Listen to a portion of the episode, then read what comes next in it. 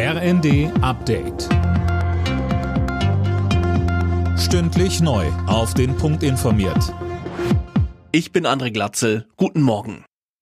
Im Nahen Osten wächst die Sorge vor einer neuen Spirale der Gewalt. Ministerpräsident Netanyahu steht unter Druck. Der ultrarechte Koalitionspartner fordert eine harte Reaktion auf die beiden jüngsten Anschläge in Jerusalem. Internationale Partner fordern Deeskalationsmaßnahmen.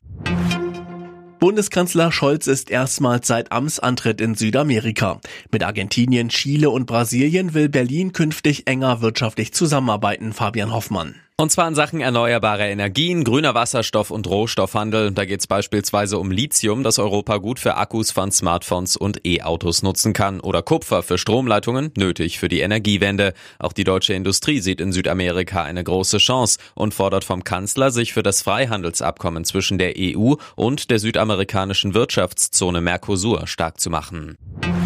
Geld vom Staat ohne komplizierte Anträge stellen zu müssen, das sollte nach Ansicht der Vorsitzenden des Sozialverbandes VDK Bentele möglich sein. Mehr von Daniel Stuckenberg. Viele Menschen wüssten gar nicht, dass sie Anspruch auf Sozialleistungen haben, sagte sie der neuen Osnabrücker Zeitung. Das sei ungerecht. Es brauche eine bessere Vernetzung von Finanz- und Sozialbehörden und einen optimierten Datenaustausch. Dann könne der Staat Sozialhilfeberechtigte selbst identifizieren und ihnen einfach das Geld überweisen, wenn die einen Anspruch haben, ohne dass vorher ein Antrag nötig ist. Paukenschlag in Berlin. Die abstiegsbedrohte Hertha hat sich von Sportgeschäftsführer Fredi Bobic getrennt. Nach dem 0 zu 2 im Hauptstadtderby gegen Union war Schluss.